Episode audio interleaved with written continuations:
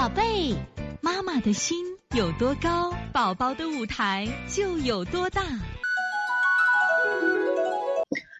现在我们看一下我们六四零浩宇妈，王老师你好，我家孩子三岁，经常会扁桃体发炎有脓点，该怎么调理？扁桃体会脓的孩子会非常多，马上到了个高发期了，而且扁桃体会脓会引起高烧。但是我想告诉大家，只要是上呼吸道的疾病都不重，即使发高烧三十九度也不害怕。上明大家一定要明白啊，这就是学习安真的给你吃什么呀定心丸呢。那么这个扁桃体发炎有脓点，其实我们专门上过课，当时我们讲咳嗽的时候，我们讲了一个咳嗽就是扁桃体发烧引起的咳嗽，完全用清热的方法做。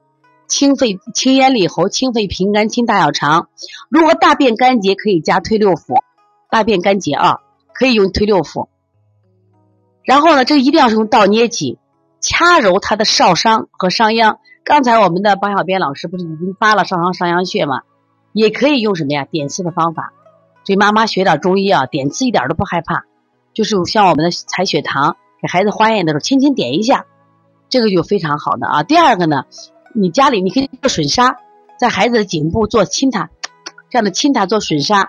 如果你吮痧你嫌辛苦的话，你到药店买一个小气罐，轻轻的在他扁桃体外方那儿给他拔拔罐，效果就非常好啊。